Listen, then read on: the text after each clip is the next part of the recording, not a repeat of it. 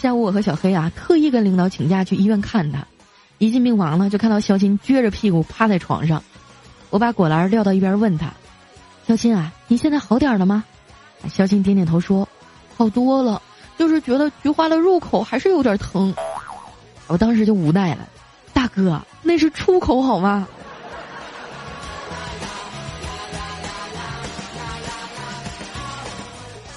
怪叔叔啊，虽然没来，但是给肖鑫批了一个月的假，可把他给爽坏了，成天躺床上调戏护士美眉。可是人家小护士啊，就是不搭理他。于是呢，肖鑫找我给他出主意。我说最简单的泡妞手法就是夸他，没有哪个女人不喜欢被赞美啊。肖鑫听了点点头啊，立刻去那女孩的朋友圈里夸了一句：“宝贝儿，你 P 图的手法真棒。”给人家姑娘气的，直接就把他给拉黑了。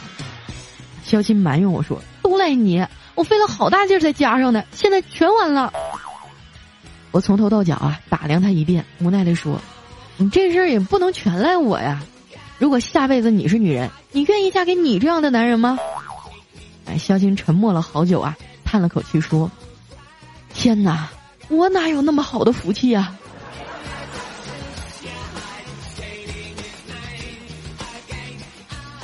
肖鑫这回啊是因祸得福了，可怜的是我和小黑，我俩要分摊这一个月来啊肖鑫所有的工作。最近是天天加班啊，加的我一看到电脑屏幕啊都有点精神恍惚了。我记得以前上学的时候啊，电脑还没有普及，去网吧上网两块钱一小时。那时候我就想啊，如果以后能天天对着电脑玩到深夜多好啊！长大以后我的愿望终于实现了，现在的我每天都被老板留在公司加夜班儿。